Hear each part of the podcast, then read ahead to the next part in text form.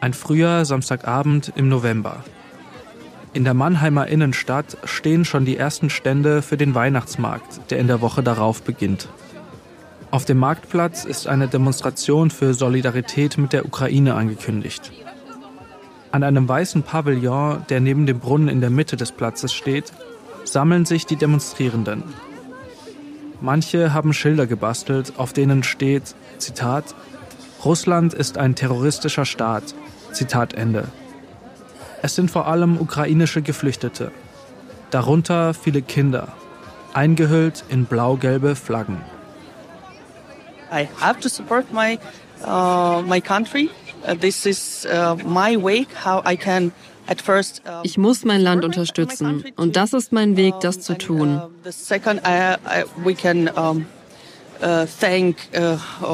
So können wir auch den großzügigen Menschen in Deutschland danken. Wir sind so dankbar für all die Unterstützung, für all die Hilfe und dass diese Stadt unsere zweite Heimat geworden ist. This city became our uh, second home. Die Europa ist sowieso alle mit uns und äh, sie unterstützen uns auf jeden Fall. Und die Leute hier, die hier aufgesammelt sind, die sind alle hier einig und wir werden für unseren Frieden hier, sag ich mal, nicht kämpfen, aber zumindest, zumindest stehen. Mittlerweile ist die Menge auf 300 bis 400 Menschen angewachsen. Mit einer kurzen Verzögerung zieht sie los durch die Innenstadt, begleitet von der Polizei. Über die Breite Straße, Kunststraße, Friedrichsring, die Planken und wieder zum Marktplatz. Ganz vorne läuft Jaroslava Joschenko. An der rechten Hand hält sie ein Kind in der linken ein Mikrofon, in das sie die ukrainische Nationalhymne singt.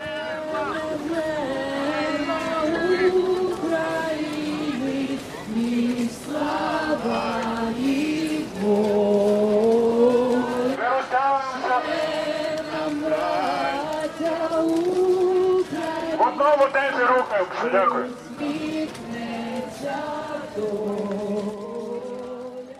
Jaroslava Joschenko ist vor fast einem Jahr aus der Ukraine geflohen.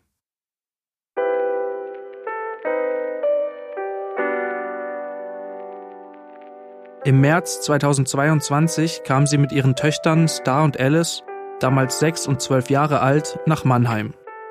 Seitdem leben sie hier. Der Mannheimer Morgen war immer wieder mit ihnen im Kontakt. Ich verlinke euch die Texte in den Show Notes. Ihr hört Migrationsstadt Mannheim.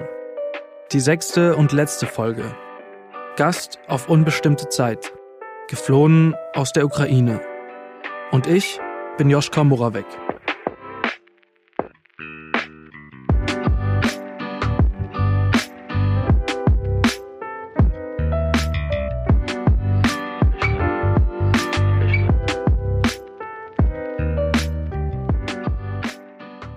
Ein paar Tage vor der Demo treffe ich Jaroslava Joschenko an einem verregneten Nachmittag in einem Café in Neckarau.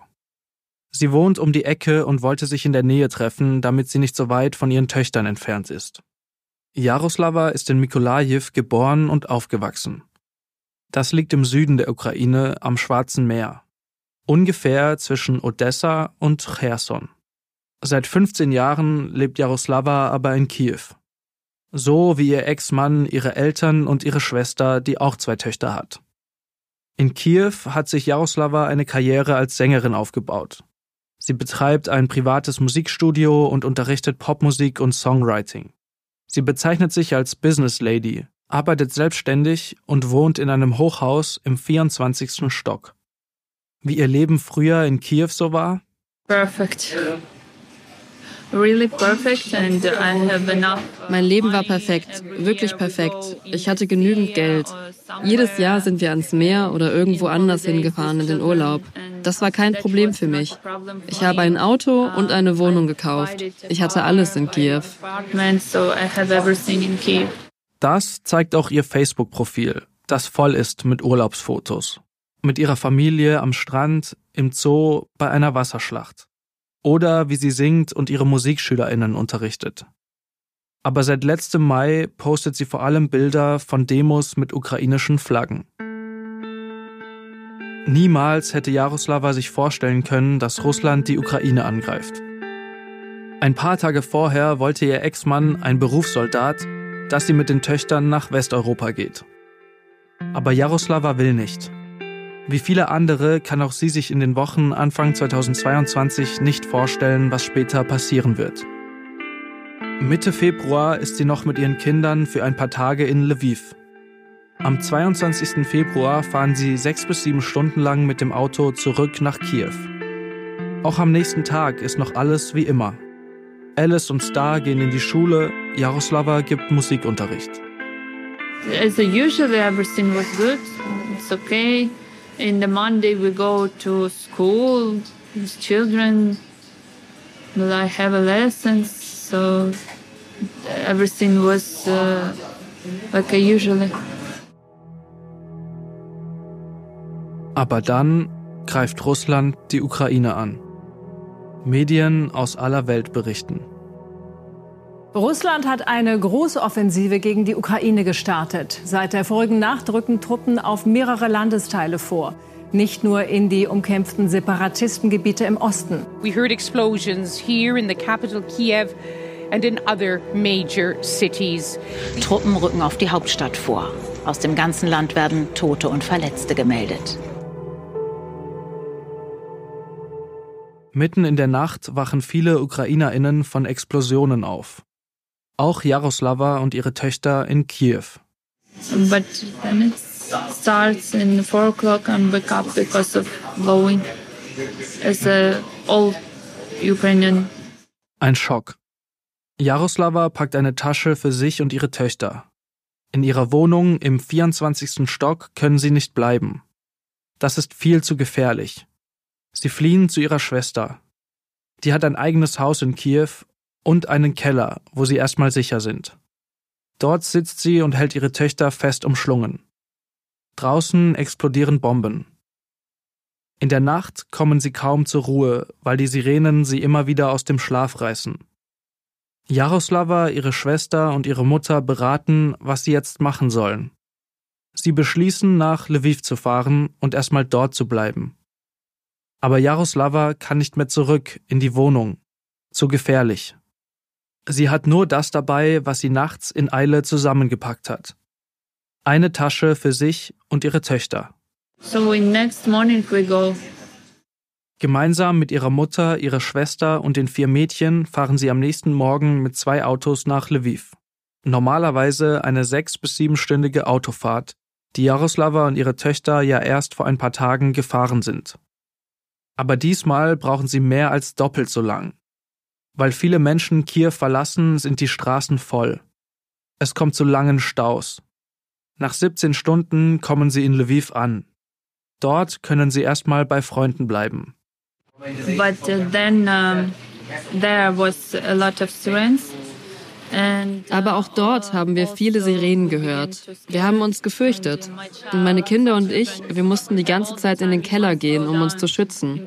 Das ist nicht normal, schon gar nicht für Kinder. Sie haben sich zu sehr gefürchtet. Scared. Sie haben Angst. Das Leben ist plötzlich weit weg von Normalität. Überall gibt es militärische Kontrollen.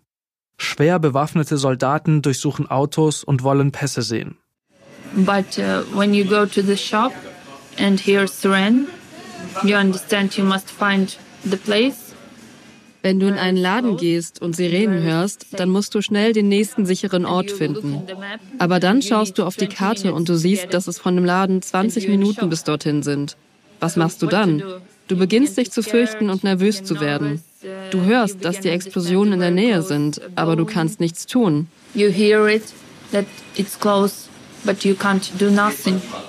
So beschreibt Jaroslava das Leben von ihr und ihren Töchtern in Lviv. Sie wohnen dort in der Nähe des Flughafens, der droht, beschossen zu werden. Er ist nicht sicher genug. Sie leben in Furcht.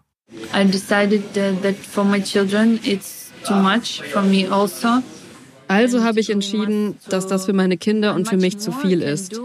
Und von hier kann ich viel mehr für mein Land tun. In der Ukraine konnte ich nur im Keller sitzen. In Ukraine and just uh. Also beschließen sie und ihre Schwester am 5. März mit ihren Töchtern nach Deutschland zu fliehen. Mit den beiden Autos brauchen sie nach Tschechien einen ganzen Tag lang. wegen langer Staus und Grenzkontrollen. Hunderttausende Ukrainerinnen fliehen in den ersten Tagen aus dem Land, aber längst nicht alle mit dem Auto. That was difficult with children. For children, it's also difficult. A lot of people, but we was uh, very Das war sehr schwierig für meine Kinder zu sehen. Aber wir hatten Glück, weil wir ein Auto hatten. Viele andere Menschen mussten zu Fuß fliehen. Tausende, die mit Kindern und Taschen zu Fuß vor dem Krieg geflohen sind. Go by legs. Von Tschechien sind es dann nochmal etwa sieben Stunden bis nach Mannheim. Am 7. März kommen sie in Neckarau an. Dort wartet eine vierköpfige Familie, die als eine der ersten in Mannheim ukrainische Geflüchtete aufnimmt. In ihrer 136 Quadratmeter Wohnung wohnen sie ab dann zu siebt. In einem Zimmer davon leben Jaroslava, Alice und Star. And uh, when we come in Mannheim, we have a, just a winter clothes, and we come in summer. Uh, that was uh, difficult. Mm, Als wir nach Mannheim kamen, hatten wir nur Winterkleidung dabei. Aber dann wurde es Sommer. Und das war sehr schwierig zu akzeptieren, dass du nicht mehr so wohlhabend bist, sondern wieder bei Null anfangen musst. Das war sehr hart, damit umzugehen. Das ist es immer noch, ehrlich gesagt. Right now, it's still hard, honestly. Auch Alice und Star müssen erstmal verarbeiten, was sie in den letzten zwei Wochen erlebt haben. Uh. In der ersten Woche in Mannheim hat meine jüngere Tochter nicht im Bett, sondern unter dem Bett geschlafen, weil sie solche Angst hatte. Uh, uh. In den ersten Wochen fragen ihre Töchter täglich, wann sie wieder zurückfahren nach Kiew. Aber irgendwann verstehen sie, dass das nicht so bald sein wird. Uh. Wir haben uns hingesetzt und darüber gesprochen, dass wir jetzt nicht zurückgehen können und dass wir vielleicht für ein oder zwei Jahre in Deutschland leben müssen. Deshalb müssen sie die Sprache lernen und hier zur Schule gehen. Wir sprechen auch nicht über den Krieg, aber sie verstehen alles, weil sie mit mir zu den Demonstrationen kommen. With. Das klingt jetzt so einfach und abgeklärt. Aber für Jaroslava und ihre Töchter ist das nicht leicht zu akzeptieren, sondern Was crying. Of course, was crying because uh, we feel like a guest. We are. Honestly, we are, we are still uh, like a guest in this country.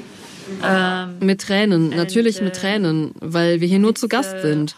Und es ist schwer, sich das vorzustellen, wenn man ein eigenes Haus hatte. Wenn deine Eltern einen guten Job hatten, wenn du dir alles leisten konntest, einfach ins Café gehen oder Kleidung, Handys und Spielsachen kaufen konntest. Und wenn du dann aber mit nur einer Tasche in ein anderes Land kommst und nichts mehr hast, uh. You can buy it, and then you just with one bag uh, come in another country. Uh, you don't have nothing. ihre Töchter gehen nach zwei Wochen in Mannheim zur Schule. Star in die Grundschule und Alice aufs Gymnasium. Dort müssen sie dann erstmal das lateinische Alphabet lernen. Wie sie sich dort zurechtfinden? Big one, um, much better. She already find a lot of friends. Bei der Älteren läuft es besser. Sie hat schon viele Freunde gefunden. Nicht nur ukrainische, sondern auch deutsche. Sie ist die ganze Zeit mit ihnen in den sozialen Medien in Kontakt. Für die Jüngere ist es schwieriger, weil sie sich mehr fürchtet und nicht darüber reden will. Aber wir machen das Beste draus und ich hoffe, dass alles gut wird. Sie geht auch zur Schule und hat ein paar Freunde gefunden. Ich hoffe, dass alles gut werden wird. And I hope everything be okay. Jaroslava unterrichtet in den ersten Monaten weiterhin ihre Musikschülerinnen aus der Ukraine, aber online. Einige sind noch in Kiew. Manchmal müssen sie den Unterricht wegen Bombenalarm unterbrechen.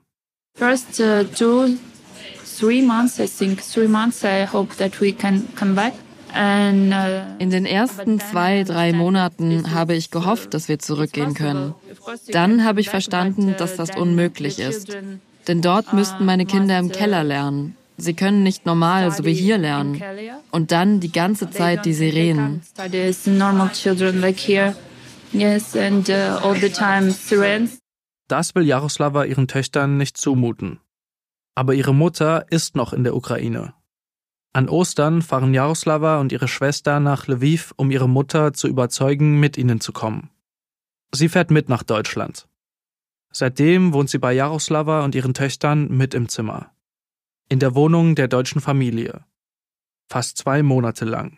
And then we move on um, in an apartment. Uh, because, uh, Und dann sind wir in eine Wohnung gezogen, weil wir verstanden haben, dass wir nicht ewig bleiben können und weil neun Quadratmeter für vier Personen auf Dauer auch einfach zu klein sind. Also haben wir beschlossen, umzuziehen, weil wir wussten, dass wir noch nicht zurückgehen können in die Ukraine. too much. So we decided to move on, and we understand that we can't uh, come back in Ukraine. In Mannheim wird Jaroslava dann mal von der Matthäuskirche in Neckarau eingeladen, bei einem Konzert zu singen. Die Gemeinde engagiert sich viel für ukrainische Geflüchtete in der Region. Viele davon wohnen in Hotels oder Notunterkünften und können gar nicht selbst kochen. Zweimal pro Woche veranstaltet die Matthäuskirche ein ukrainisches Café, wo Geflüchtete warmes Essen und Kleidung bekommen. Jaroslava unterstützt, wo sie kann. Seitdem leitet sie dort einen Kinderchor, der Benefizkonzerte veranstaltet. Als Musiklehrerin weiß sie, wie das funktioniert. Uh, right now, uh, we sing Ukrainian songs, but also we begin. Um, Gerade singen wir ukrainische Lieder, aber wir fangen auch ein neues Projekt mit deutschen Kindern an. Deutsche Kinder singen dann ukrainische Lieder und ukrainische Kinder singen deutsche Lieder. Alle zusammen. Das ist für Weihnachten und im Dezember haben wir dann ein Konzert. concert. Jaroslava organisiert auch Demonstrationen mit und hilft Spenden für die Ukraine zu sammeln. Denn dort leben mittlerweile viele Menschen ohne Strom. Und um in Deutschland weiter Fuß zu fassen, lernt sie seit letztem November Deutsch. I understand that uh, war not stop um quickly. Ich habe verstanden, dass der Krieg nicht so schnell vorbei sein wird. Und deshalb muss ich die Sprache hier in Deutschland lernen. Zwar können alle Englisch, aber Deutsch ist auch wichtig, um mit Menschen zu reden oder für die Arbeit, für alles. Wenn du seit acht Monaten in einem Land lebst, brauchst du die Sprache. For everything. Of course, if you live in a country eight months, you need a language. Jaroslava würde gerne in Deutschland arbeiten. Aber neben dem Deutschkurs und der Betreuung ihrer Kinder ist das nicht möglich. Sie plant einen Online-Shop mit ukrainischen Klamotten zu eröffnen. Sie zeigt mir ein paar Fotos von ihrer älteren Tochter, die die Klamotten trägt.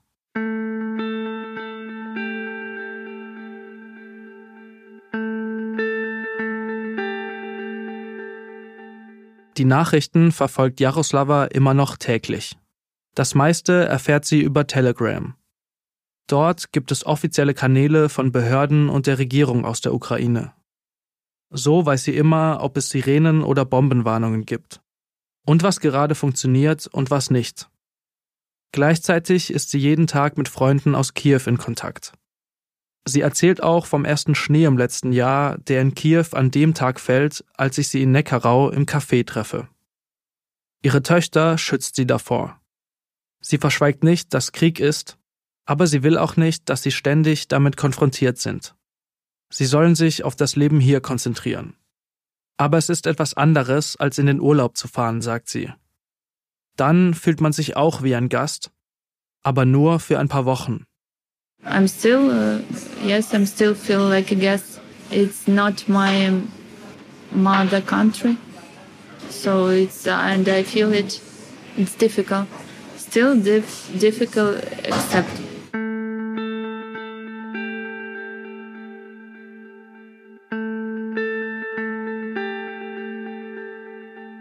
Zwei Monate nach unserem Treffen melde ich mich nochmal bei Jaroslava.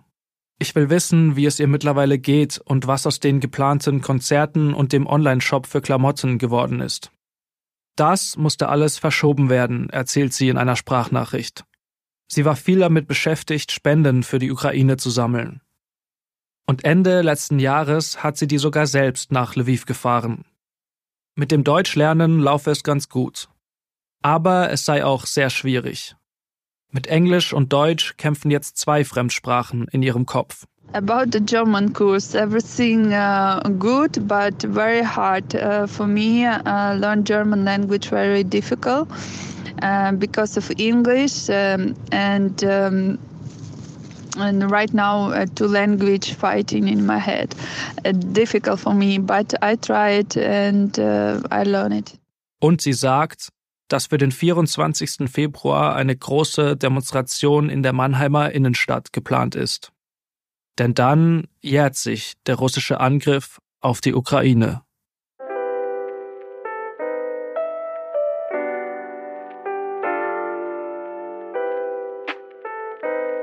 Das war die sechste und vorerst letzte Folge von Migrationsstadt Mannheim. Ein Podcast von Mannheimer Morgen und mir, Joschka Moravec. Wenn er euch gefällt, dann drückt auf den Folgen-Button, um keine Folge zu verpassen. Empfehlt ihn euren FreundInnen und lasst uns ein paar Sterne da. Wir freuen uns auch über Feedback per E-Mail an podcast.marmo.de.